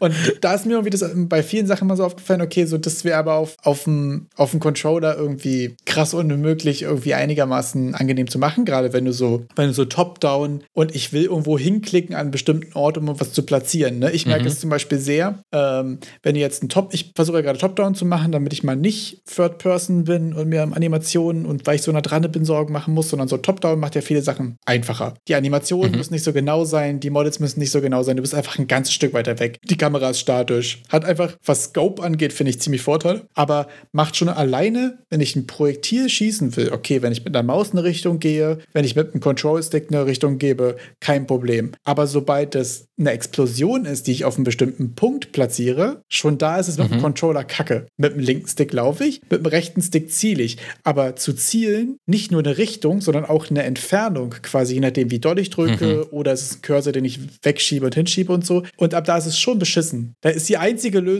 dass du eine feste Range hast, auf der es funktioniert und mhm. du doch wieder nur die Richtung bestimmst. Und das sind so Sachen, mit denen ich mich gerade viel beschäftige. So, wie macht man das auch gleich mit, mit Controller im Hintergrund? Weil ich selbst auch merke, dass gerade Games, die so ein bisschen entspannter sind, ein bisschen mehr, ja, ich will jetzt nicht so, nicht so alte Games sagen, aber so, was so Vampire Survivors und so zum Beispiel angeht, sind ja mehr so Controller-Laid-Back-Chill-Games auch einfach. Mhm. Ja, ist natürlich auch viel los und auch bei Loop Hero zum Beispiel ist ja auch eigentlich ein sehr entspanntes Spiel. Du läufst nur im Kreis, alles von alleine und trotzdem du kannst auch immer pausieren. Man da to todesfokussed und nur am, ja, am Rechnen ja. und am Hier und Her. So solche Games halt irgendwie. Enjoy ich aber irgendwie gerade sehr auf dem Deck oder auch allgemein mit Controller und deswegen ist es bei mir gerade ein großer Fokus, irgendwas zu machen, was auch sich gut mit dem Controller machen lässt. Das ist ich glaube, bei den Controllern fällt mir immer auf, wenn diese Grids zu viele Felder haben, dass das dann ein bisschen müßig wird. Ja, auch. Das ist äh, ein bisschen, dass das irgendwie snappier ist oder besser mit den Levels geregelt ist, dass ich dann vielleicht quasi wie, wie ähm, ein, einen Knopf drücke und dann quasi zwischen den Feldern, zwischen so größeren Abschnitten wählen kann. Also ja. Map, äh, Inventar und dann, und dann drücke ich irgendwo drauf und bin dann ein Level tiefer und kann dort dann im kleineren Grid was machen. Ich glaube, da gibt es viele kleine Quality of Life Sachen, zum Beispiel bei, bei ähm, wenn du so Tactics Games hast, zum Beispiel, ist es ja auch so, dass du häufig äh, viele einzelne Buttons hast, die den Kontext wechseln zwischen äh, ähm, mhm. ich wähle jetzt meine Tags aus, ich will jetzt meine Statistiken sehen, ich will jetzt auf die Karte gucken. Hast du so einzelne Buttons und dann bist du wieder auf einem anderen Grid. Und innerhalb des großen Grids, wo du potenziell zum Beispiel verschiedene äh, deine Einheiten hast und Gegnereinheiten und so, ist es sehr häufig zum Beispiel, dass du mit den Schultertasten oder irgendwas zwischen den Instanzen von den, äh, also zwischen den Entities quasi zwischen kannst. Also zwischen deinen Teammates oder zwischen den Gegnern oder irgendwas, was natürlich viel komfortabler ist, als da über 20 Teils äh, dich mhm. vorzubewegen. So. Mhm. Also merkst du zum Beispiel gerade bei Tactics Games hast du es häufig, dass du eine Attacke auswählst und dann nur durchsetzt zwischen den Gegnern, weil du willst ja wahrscheinlich einen Gegner attacken. Äh, ja. Ich glaube, da kann man dann auch viel rausholen. Ist, glaube ich, auch sehr viel Arbeit. Ich glaube, es ist wirklich nicht zu unterschätzen. Da hast dann, also man könnte ja zum Beispiel bei deinem Explosionsbeispiel sagen, gut, ja. man könnte ja versuchen, den, die Range direkt mal auf einen Gegner zu snappen, wenn es da ist. Ja. Also wenn ein Gegner ist, direkt den anzuvisieren und dann vielleicht irgendwie vor und zurück machen können. Ja. Also gibt es so ein paar Punkte. Aber das sind auch genau die Sachen, wo ich wieder merke, wie viel Designarbeit irgendwie auch an den kleinsten Entscheidungen. Also alleine ja du hast eine punktuelle Explosion, die du mit dem Controller von einem einzelnen Top-Down-Charakter starten willst, bin ich rausgekommen bei, okay, entweder du kannst quasi mit dem Stick, je nachdem wie weit du ihn drückst, quasi die Entfernung machen, aber das ist, das ist kacke, das wird sich dumm anfühlen. Mhm. Dann kannst du quasi mhm. eine feste Entfernung machen, dass du mhm. einfach sagst, okay, das ist halt fünf Units vor mir und du kannst nur quasi auf dem Ring um dich rum sagen, wo du es machen willst. Was du auch mhm. machen kannst, ist, dass du wieder ein bisschen Kontext machst, dass du sagst, okay, das snappt, wenn in der Richtung einer ist, dass du so ein bisschen Auto-Aim drin hast. Ja. Und mir ist sogar noch eine weitere Option eingefallen. Du kannst auch machen, dass du den Button, den du für die Aktivierung des Skills hast, gedrückt hältst und mit dem, je nachdem wie lange du es drückst, quasi charged und dann die Entfernung. Das war auch mein erster Gedanke. Also, und da merkt man wieder so, wie viele Kleinigkeiten nachher das Game viel bestimmen werden. Ob sich das nachher in einem Fast-Paced Gameplay gut anfühlt oder in einem sehr taktischen On-Point ist. Fast-Paced dachte ich mir mit dem Knopf gedrückt halten, ist nicht so geil, wenn du Fast-Paced bist. Du willst nicht warten, dass es dann da so weit Exakt, ist. genau, nämlich das. Dann ist nämlich die feste ja. Range viel geiler, weil dann machst du eher den Schritt nach links und castest direkt. Wenn ja. das Ding jetzt aber 15 Sekunden Cooldown hat und es geht darum, das zu treffen und du machst es zum Beispiel, dass du einen Gegner gerade kitest, snappen. dann ist es entweder das Snappen oder das Aufladen. Wenn du sagst, okay, ich muss es hier nur genau matchen, dann kommt die große Explosion, mhm. alle sind tot, ich habe gewonnen, nächstes Level, dies, das. Also wie, wie viel, also finde ich mal so an Kleinigkeiten fällt mir auf, einerseits, ähm, wie viel ich da auch schon gelernt habe irgendwie, solche Probleme zu verstehen ja. und wie viel man auch solche Sachen zu schätzen wissen muss, äh, wie viel Hirnschmalz da reingeflogen ist. Zum Beispiel Games wie Hades oder auch wie Ember Knights sind so top-down, fast-paced Roguelikes, die so ein bisschen in die Sparte mhm. gehen. Und wie viel Arbeit und wie viel richtige Entscheidungen da drin stecken, damit sich das gut anfühlt, ist abgefahren. Ja, wenn ihr das in Unreal machen wollt, empfehle ich dazu, wir haben letzte Woche hatte Epic noch so einen riesen Drop mit Tutorials gemacht. Da wurde das neue Enhanced Input System beschrieben, wie ihr das verwenden könnt. Das gibt euch verschiedene, ich sag mal, Kontexte, in denen dann die Tasten verschiedene Inputs triggern und das funktioniert am besten zusammen dann mit dem Plugin, das nennt sich Common UI. Da gab es auch letztes Jahr irgendwann mal einen Stream dazu. Und Common UI, das sind dann solche Funktionen, die euch ermöglichen, mit Controllern gut Menüs zu navigieren, weil die normale UI, die normalen UMG-Widgets in Unreal, das ist eine Hölle, wenn ihr das mit Controller irgendwie machen wollt. Und Common UI gibt da noch mehr Funktionalität, damit das ordentlich funktioniert, damit ihr dann solche, solche Level, also so Fokus habt in, in der Tiefe der Widgets, dass man dann nur innerhalb davon rumspringt und sowas. Das zusammen mit Enhanced Input, das geht Hand in Hand und gibt euch die Möglichkeit, hammergeile UIs zu machen. Das klingt wirklich ziemlich cool und ziemlich wertvoll. Ich glaube, da, also da hat man echt einiges von, glaube ich. Ich finde auch nicht, dass man sowas upfront mit reinnehmen muss, aber ich finde es immer ganz interessant, so bei Game Design Entscheidungen sich quasi auch die Möglichkeit für Controller Support und so weiter offen zu halten. Ja, Game, Game, Game Deven am besten, Leute, wirklich PC, da ist noch am einfachsten Maus, ist alles einfacher verständlich. Ja. Wenn ihr Controller Support das am Ende mit reinnehmen, weil das ist nochmal ein Riesenpunkt. Das ist genauso wie, wie Lokalisation, finde ich jetzt so. Das ist ja, Controller Support. Genau, das ist ja bei allem auch immer so, du wirst eine Main-Sprache, eine Main-Plattform haben, mit der wirst du erstmal versuchen, was hinzubekommen, was Spaß macht. Aber ich glaube, es ist auch immer sehr wertvoll zu gucken, welche Sachen will man sich gerne noch offen halten. Ich bin wirklich kein Fan davon, die Upfront zu machen. Ich glaube nicht, dass du direkt zweisprachig machen musst. Du musst nicht direkt irgendwie auch mit Controller Support und auf dem Switch Pro Controller funktioniert auch gut und so. Ja. Brauchst du nicht machen, so, okay, Leute, da ist halt A und B und X oder so getauscht, for some reason, keine Ahnung. So, das sind Sachen, mit denen sollte man sich, glaube ich, im Prototyping noch nicht beschäftigen, aber solche Sachen immer auf dem Schirm zu haben und ein bisschen mit, mit, mit sich offen zu halten, ähm, kann einem, glaube ich, später viel, viel Zeit sparen. Und, ähm, ja, auf jeden Fall. Wenn die Leute euer Game mit Maus und Tastatur nicht spielen, werden die es mit Controller auch nicht mehr spielen. ja, vor allem, wenn es nicht fertig wird, können sie es auch mit gar nichts spielen. Ob du jetzt nur noch den Flugsimulator Joystick oder das Buslenkrad supportest oder nicht, fertig werden ist ja dann auch wieder das gute alte Thema. Ähm, und apropos fertig werden. Oh, geil. Oder? Super softe Überleitung. Ja. Ich würde mich mal einfach schon mal verabschieden. Ich äh, würde euch nochmal viel Spaß mit äh, Game Dev wünschen und überlasse die letzten Worte wie immer dir. Danke sehr für die letzten Worte. Ich wünsche auch allen sehr viel Spaß mit Game Dev. Devt diese Woche weiter und haltet fest an euren Neujahrswünschen und Vorsätzen. Ciao. Ciao.